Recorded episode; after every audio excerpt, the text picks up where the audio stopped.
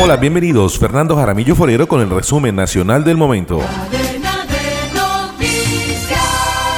En una operación conjunta entre el ejército, la armada y la policía, le dieron un golpe a la subestructura pacífico del clan del Golfo. El operativo se realizó en el municipio de Juradó, en el Chocó. Los hombres fueron sorprendidos en un área en la que tenían un campamento donde procedieron a enfrentarse con unidades de la Fuerza Naval del Pacífico. En medio de los combates con militares, dos criminales habrían muerto. Tras el hecho, nueve hombres voluntariamente se entregaron a las autoridades. La situación que se vive en el departamento del Meta es realmente crítica. Los grupos criminales que hacen presencia en la región tienen a los habitantes de este territorio sumidos en el terror. La situación ha llegado a tal punto que el gobernador de ese departamento, Guillermo Zuluaga, le pidió al presidente Gustavo Petro que lo deje participar en la mesa de negociación con las disidencias de Iván Mordisco, argumentando que tal como están las cosas hoy, están en riesgo las elecciones.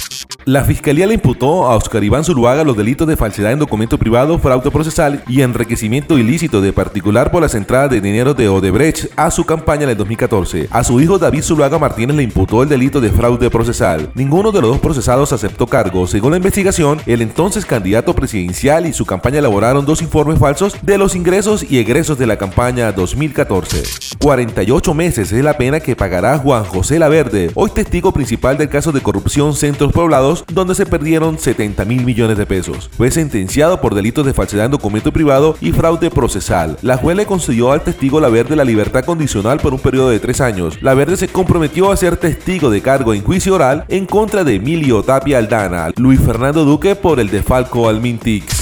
La Procuradora General de la Nación, Margarita Cabello, lideró una mesa de seguimiento, seguridad y convivencia ciudadana en Barranquilla para revisar los compromisos y la efectividad orientadas a la mitigación de fenómenos de criminalidad como el microtráfico, extorsiones, amenazas, hurtos y homicidios. Cabello reiteró que además de las estructuras locales como los costeños y los rastrojos, en Barranquilla y en su área metropolitana también habría incidencia de grupos transnacionales como carteles de Sinaloa, los Balcanes y el Tren de Aragua.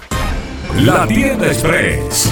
Llegó La Tienda Express, el más espectacular programa de fidelidad para tenderos y consumidor final.